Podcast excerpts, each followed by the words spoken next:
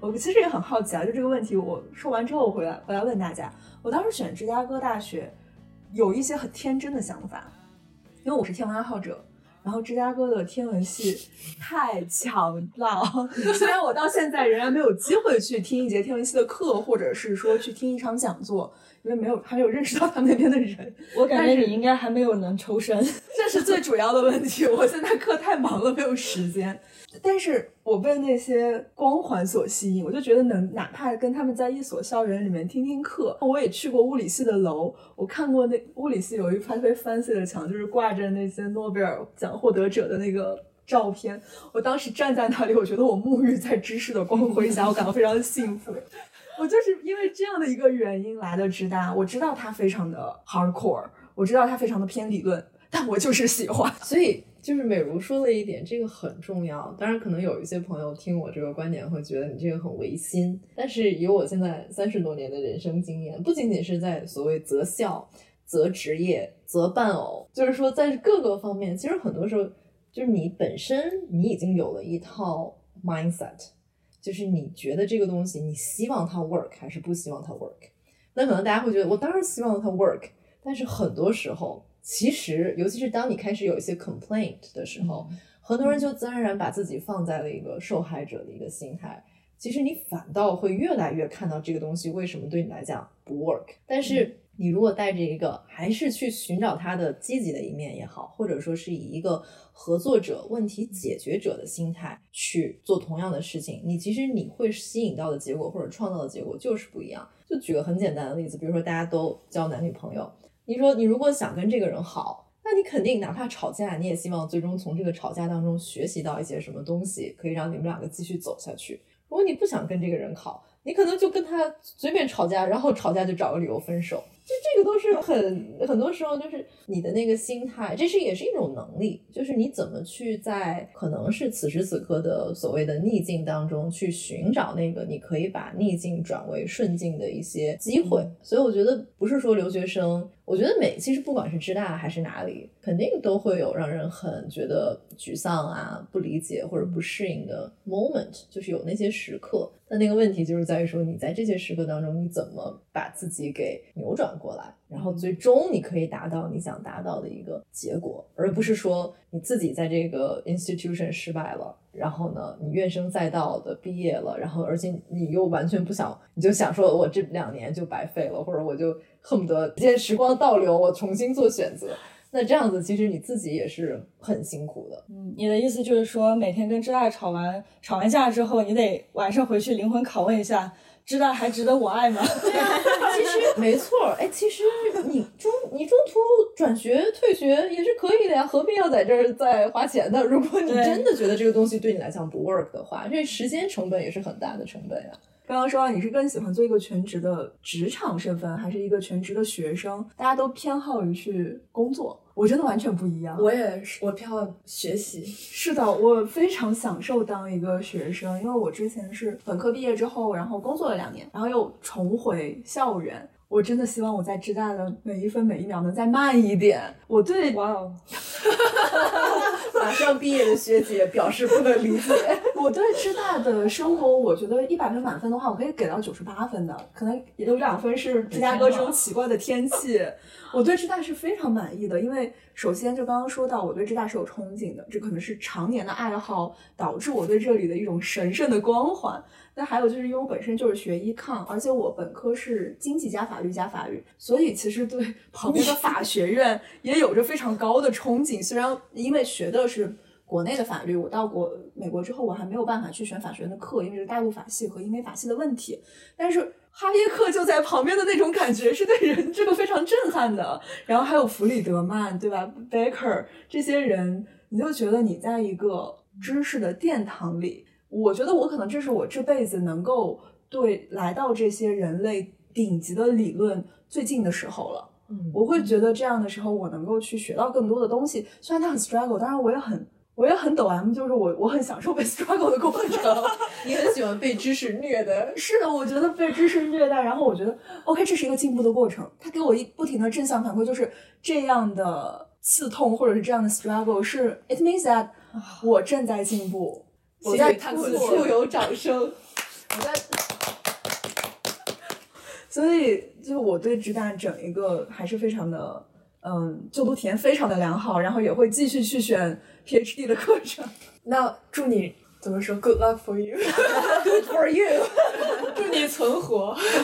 好的，我会时不时跟你进行存活确认。我觉得美如刚刚说的这一点，我也非常有共鸣。就是因为这个，我觉得学校和入学的人本身也是一个互相挑选的过程。师大这个学风是摆在这儿的，然后大家也都知道这个学校确实是很辛苦，所以就是大部分来这的学生也都知道这不是一个来 have fun 的地方，所以在这里遇到的很多很有意思的人。当然，这个有有意思。他可能指的是他的精神非常的丰满，对，对你跟他交流的时候，你会发现，哎，每一个人在自己的领域都有自己有所长的地方，然后你们在对话的过程中可以产生一些很精彩的碰撞。对，对，这个是让我体验非常好的一个很重要的原因。没错，我觉得人真的是刚刚刚我们说了好多知识课程，我觉得人其实是更重要的。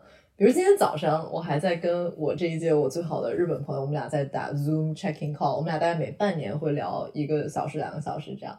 然后就是我在跟他讲我最近在做 coach 什么什么什么，然后他在跟我讲，哦，他是呃日本的这个呃财务部、财政部的，然后被下就是相当于轮轮岗到不同的 city 去做这个市政府的官员，马上可能要轮回到财政部去管一个多么大的一个 budget。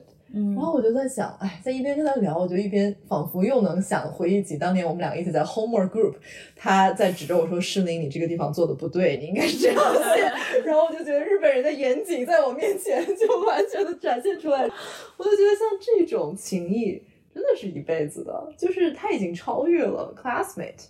他真的是成为一种灵魂的共鸣。从某虽然我们俩的生活没有任何交集，但是跟他聊完，我就觉得，嗯，我这我觉得日本政府很幸运可以有他这样的雇员，然后我觉得海尔协很幸运可以有他这样的校友，我更幸运可以有他这样的朋友。这都是赶过 deal 的战友。没错，真的，真的，我就跟我组员说，咱俩就是过命的交情，我们真的一块在这个死亡 deal 之下面一块存活了下来，就真的很不容易。我我不行，我要来聊个七十分的，你们打分这个。我觉得确实对于想要在生活之余 have fun 的人来说啊，知爱这个环境在一定程度上还是会减分的，就是对对对单调，然后生活和学习或者生活学习工作它的平衡不是那么容易，就是说我想去掌握就能掌握的，就是硬性的一天就就只有二十四个小时，它不会变多的。然后我就上两周我去到波士顿的时候，因为波士顿真的好多好多大学嘛。然后我夜游波士顿的时候，就夜游了好多个学校。然后我就晚上，你知道吗？我看到那些校园里面，我才知道从来没有看到多少情侣手牵着手在那个学校校园里。我在波士顿每走几秒钟就能看到情侣手牵手，特别幸福。然后在 校园里师大都是在学图书馆战友情的，在一起赶 due 的。对，然后你一走出校园，到那些 group，然后在那里开小型 party，然后喝喝酒、喝喝咖啡，吃个晚饭、吃个夜宵，我就想，我怎么从来没有在这里看到过这样的夜生活？Cici，你是时候要 verify 一下本科生活是。我经常见到有人在扔扔飞盘，难道那些都是 weirdos？飞盘呢？怎么说？我是没有扔过的，所以我不评论。但是呢，我感觉我真的第一年、第二年都还蛮 chill 的。嗯，就跟朋友也就是嗯参加了挺多的 party。周三晚上那个 bar night，这可能你们好像 grad student 去不了吧？我不知道。哎。可以去，但是大家基本没时间去。在哪里还有什么 trivia 在 pub 是吗？啊，不是哦不是 bar night，就是那个 Alpha Del 是 frat，它哦那个那那没有，没有那个是研究生都没有兄弟会、什么姐妹会这种。我们好像改了一个 winter quarter，赶了九场，对，就每基本上每周每周三晚上都去过，原来去错了 program，干本科来的，就是你可以有这样子的生活，就是但是是有代价的吗？还就是代价是什么呢？代价就是我没有找到一个很卷的工作，我也没有上一个 engineering 或者之类的。嗯，哦，对，确实你也没有修 econ major，对对对比如说，对吧？我之前的呃某短暂室友，他就是 econ 的本科，从大一开始就开始实习了。他现在是他在大三的寒假之前，也就是大三刚入学的时候就拿到了 full time 的一年之后的转正 offer。然后呢，我遇见他的时候，他在大三的下半学期，他竟然还在实习。我说你都拿到 full time offer 了，你为什么还在实习呢？他说我是在为了我 full time 两年之后的跳槽而做准备。咱们，我突然觉得这个很耳熟啊，这不是你吗？我也有这样的感觉，他原来是做了这种人的，就是原来你是原来一些经典的一个朋友的故事。不是，这这完全不是我吧？这这不是我吧？已经已经在全职做给世界上最顶尖的教授之一做 RA，然后呃为什么要选课？因为为了自己两年一年之后升万一升个 econ PhD，我这是未雨绸缪。人家不是也是吗？哎，你不是也要展现自己？就是虽然不必，但是我也要展现我的数学。我也功得课我现在感觉自己可能快要证明自己不可了。退课吧，还来得及。其实刚刚还有一个点，就是全职学生，我非常想当学生，是因为在工作当中是一个纯输出的过程，嗯呃，而且是对他人负责，比如说对你的这个项目负责，对你的客户负责，甚至是对你的老板负责。嗯 但是在对做学生的时候，你可以只对自己负责。我可以选 regular 的课程，让我自己过得轻松一点；我也可以选 advanced 的课程，让我过得困难一点。嗯，我要不要去拿 A 也是我自己的选择，我要不要去挣扎的找实习都是我自己的选择。但是在职场当中，其实有很多身不由己的事情，而且很多事情你可能做完了自己的这一部分，但是这个事情最后演变的结果也是你力不可及、不能控的东西，所以是一种非常非常消耗的过程。但是做学生是一种我在学习，我在进步，然后我在输入，所以我觉得这是我，我如果有可能的话，我想在学校待一辈子。哇哦，读博吧。我我觉得这个是看你工作找的好不好的标准，就是一份好的工作，它应当是能够让我成长的，对吗？我每一次离开我之前那个工作的时候，都一定是因为我觉得我在这个地方得不到任何成长了，我已经到瓶颈了，我在这个工作上能学到就这么多了。那在这个情况下，我就需要跳槽去找下一份了。所以，就是对于我来说，我为什么最后又走到了回来想要读博的这条路上？一部分我觉得是因为那个是是对于知识的渴求，就是我确确实实对这个东西有兴趣，我想把它搞明白，或者说我想通过这个做出一些什么样的改变。另外一方面呢，就是也要意识到的是，在学术界它是另外一个职场，你不可能永远都做学生，哪怕就是读博之后想留在校园，再能够当学生的那个时间，在你进入博士项目之后，也撑死只有两年。这个时间确确实实很好，尤其对于喜欢读书的人来说，就是有一段能够纯粹读书的时光。对于我来说，我会觉得很开心。但是你一旦过这个时间之后，你会发现你还是在进入职场，你还是要面临着哦，好，我就是要有这种发表论文的压力，而且我这论文就是写出来了，我不一定投出去有杂志要，我不一定就能发表。你发表不出来，你就没有 KPI，对吗？你这个还不跟你说你在职场当中说，呃，它甚至有一个更清晰的衡量标准。但在学术界的时候，很多时候这种这种标准是非常 arbitrary 的，而且它的战线会拉得非常长。所以就是当已经在这个里面一段时间之后，就能够更多的去了解这个行业的阴暗面，这个象牙塔自己的阴影的时候，这个时候可能做出的选择，我觉得会更加真实。是的，我因为我很清楚这两年单纯的去读书的时光是是一个真正的象牙塔，因为你还没有到那个阴暗面的时候。我也很理解这些事情，所以我有的时候坐在幺七二的车上，穿过那个咱们学校的最主干道的时候，天气好的时候，我会觉得这像一场梦，这是一场维持两年的梦，所以我就觉得更要珍惜每一天的感觉。醒了依然很感动。醒来要去做一个打工人了。哎，那我很好奇，刚刚是说了我们作为学生，就是我们想作为学生的这一群人的感受。那几位更偏好工作的人的这个理由是什么呢？嗯，我觉得其实刚刚樊美说了一点，我特别认同，就是工作本身其实是会让你成长，所以不管做什么工作，我觉得你在这个工作当中你会实现自我价值，然后它是一个像美如说的也很对，它是一个输出的过程，所以你的工作结果可能会直接的影响到一群人、一个产品、一个 process、一个 delivery，那个是一个我说的是非学术的工作，所以那个 timeline 其实特别的迅速，一般公司就是一年一年做计划，你的 performance 的 review 也是一年一年做，所以你特别清楚这一个月、这半年、这一年我要 deliver 什么 project。我要 generate 多少的 impact？其实这个有时候也挺让人上瘾的，因为公司和一个组织永远会给你更大的胡萝卜，对吧？会给你一个更给你升职、给你加薪、给你 pipeline，给你各方面的 title，对吧？给你无限增大的权利。所以我个人觉得这就是工作的魅力吧。如果你在这个组织里边一直可以看到自己被重视、被成长，有时候是成长，有时候是被成长，那其实这就是慢慢慢慢，你就真的你就会发现，嗯，OK，这就是我的一个 professional identity。我是我是乐于接受，因为我是看到了它的呃 benefit 一面。当然，这个过程当中肯定会有。那些你的 struggles，就是因为我们说白了，社会人不是完全自由的，是受到一些角色也好、体制也好的各种各样的束缚。那那个时候，我觉得就要看你怎么去应对它。其实说实话，其实蛮想问大家，如果有人知道，一定要告诉我。如果在这个世界上不用学习也不用工作，还能活下去？富太太。但其实说实话，就是你要是回归马斯洛的需求理论，对吧？就是你工作，它实际上很完美能契合这个模型。就是你除了满足你的底层的生理需求，就是我需要挣钱来养家之外，那实际上就是一种自我实现的价值。那我的工作是不是能够带给我这种自我实现价值，就成为非常关键的一部分。在你满足了它能够提供给你维维持生计的这个需求之外。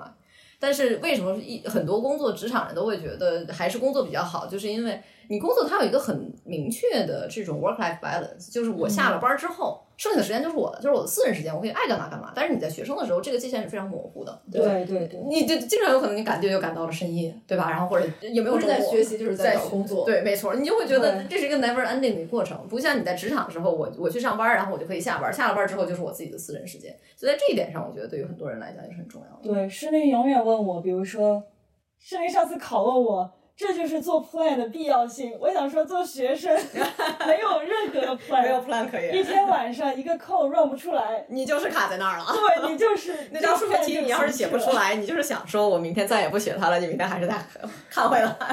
真是，一会儿结束了还得去看你的数学题。是这样的，我觉得做工作可能跟刚才美如说的有一个点，我觉得跟我现在状态挺像的，就是因为我做了太长时间的学生身份，所以我觉得大部分时间都在被输。输入，然后我终于感到有一个点被输入到，就是我觉得要么需要去实践，要么需要需要去消化，要么需要我自己去思考，我到底应该再学什么，就是得有一个这样的学习的停滞期，你可能有一些交互。对对对，这个过程学习的理论上来讲的话，这也是你真正能够把你学的东西 internalize 的一个过程，就是你当你知道我学进来的知识要如何去应用的时候。没错。对，所以说实话，虽然我现在很享受学习，但我觉得经过这两年之大的摧残，我也得缓一缓。我就得缓一缓。一样的，一样的。所以再给你一次机会，你还选知大吗？会啊，当然会啊。就是我当时其实，在知大和另外一所藤校之间纠结吧。但是当时我真的是被知大的这个学风所吸引了。我觉得，就他的这个追求真理的这么一个 vibe，是我所向往的。我到现在都记得咱俩那时候打了一通电话，是不是？啊，是不是？你还记得？我错，我不知道为什么，我记得很清楚。我当时就是要很 persuade，对，完成招生官的本职工作。当时诗林还是我的招生官。然后他成功的说服了我，KPI 达成，对，反正也是。施林当时是我的面试官，我疯狂的 sell 我自己，让他把我招进来。可以，干得好。那其实刚刚咱们说了这么多的知大 suffer 的地方，大家有没有什么就是很 highlight，然后让你觉得很轻松的时候？要不然，要不然我们观众全都被劝退了。说了很多 suffer 的地方，这不都好的吗？就是痛并快乐着。可能有一些观众会觉得你们这一群凡尔赛，很有可能，对吧？有可能。所以我说说我，我到现在为止啊，我觉得我在知大有最喜欢的，就是在 Plain Air Cafe 去跟人聊天，然后就是不不同的人，然后我就很喜欢那个，就是在那个咖啡馆，你会见到可能是学校的。反正我是见过，比如学校的副校长就坐在我旁边，然后一个大牛，就是我觉得那种平等感吧，就是让人感觉，嗯，这个还是在高等教育或者在一个学府里面你会看到的那种，包括很拥挤，然后那个很吵闹，很多好像思想的碰撞。然后我也真的是很喜欢，就是在做学生期间，当时参加了好多好多这种学校内部的活动，各种讲座呀什么。我记得那时候一直喜欢听 Paulson Institute 保尔森基金会的讲座，以及他们的那个 lunch 都特别的高级，比 Harris 的高级多了。就在那个 Idenoise Hall，然后特别复古，然后特别高端。还有我刚刚说过的那个 meditation 的 class，我也特别喜欢。我觉得我还要说一个遗憾，这个其实真的是遗憾，就是我当年没有参加。就是那个职大的那个特别有名的写作课程，我不知道在座那个 Little Red 对 Little Red House 还是 Roof 对 Little Red House，这个是很多校友都跟我说是改变他们人生的一堂写作课，我就很遗憾没有参加，因为那个课是不对 staff 和任何人开放，只对学生开放的，所以你们我们俩记住了，记住了，记住可以去。我觉得这个适合本科非美美本的人去上。嗯嗯，我觉得如果是美本，然后文科背景的话，可能就不可能可能就不太需要。就是我就是最需要的人。Me too，就真的是听说就是 line by line 的非常好，是吧？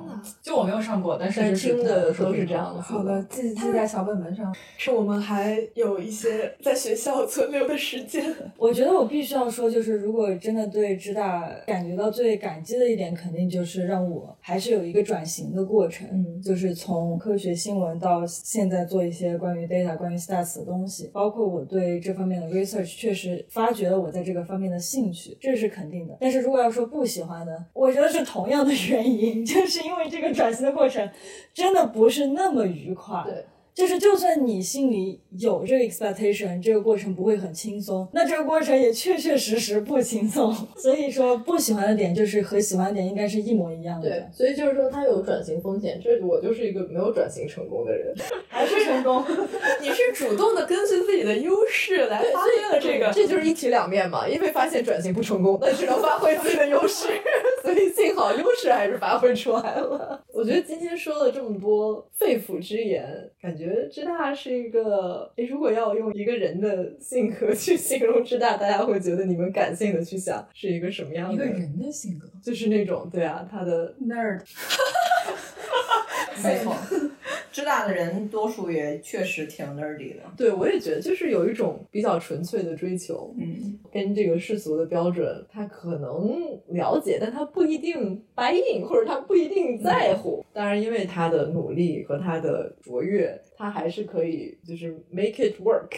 这么说吧，我当时之所以不想再留在东海岸，就是没有去很多其他的，也是排至少排名非常高的学校的原因，就是因为我觉得在美国的很多学校里面，知大是为数。不多的，真正还像是一个象牙塔的地方。这里我觉得其实伯克利也不错，但是伯克利的 dynamic 和芝大不太一样。伯克利是一种更加 open 和 chill 的一种氛围，而芝加州的阳光感，对对对对，不像是芝加哥的芝大烈寒风感，对，更冷更严肃，然后更更板正的那样的一种。所以是一个穿着黑袍子、一脸严肃的那儿的，或者是穿着加拿大鹅，在寒风中，呃，一定要逆着风前行的。对于一个热爱阳光的四川人来说，这个真的是芝加哥最大最大的 bug，对不对？对。所以说了这么多，我觉得最终希望大家的 take away 就是这是一个双向选择，这是一个 two way street。所以不管你是还在选择，还是已经做了选择，还是已经从芝大毕业，今天听了我们说这么多，有一些美好或痛苦的回忆又被重新激起，但是都是要做一个非常有觉知和负责任的选择，为自己选择。如果来都来了。那就读吧，既来之则安之，对吧？如果没有来，那也挺好的。今天听了这么多，对你也没什么可损失的，对吧？反正不管什么样的选择。对，所以咱们大家刚刚刚刚说了这么多啊，就是有我们在知大的快乐，然后也有痛苦，打个引号，这个痛苦啊，快乐也要打个引号，然后以及我们就是作为全职学生，然后全职的 employee 这个不同的视角。我我其实就是从我就刚刚美如说这个就是一个 nerdy 的一个穿着黑袍子的人了。就我对这句话的反应其实还挺挺不一样的。当我现在想到“知大”这个词的时候，我想到的是阳光打在洛克菲勒的教堂上，上面的爬山虎闪着金光。然后我坐在幺七幺的车上，就是穿过学校这个主干道，看到很多人坐在草坪上面读书，所以我真的觉得这个可能是最好的时光。咱们今天聊的这么多呢，就是希望不管是能够给收听这期节目的你带来一些感性的认知也好，或者是我们作为研究生的一些。启发也好，我们都是希望你能够根据自己的经历来 design your own path，所以那就祝你好运。那么感谢你收听这一期的灯泡时刻，我们下期再见，拜拜，拜拜拜拜。来欢迎灯泡时刻真正的主人，灯进来了吗？进来了，他要 玩。那就这么长时间。你看这个渣男，我们都没理他，他就想想渣男了。社畜的呐喊，跟社畜可是八竿子都打不着。世界上最幸福的一只狗的呐喊。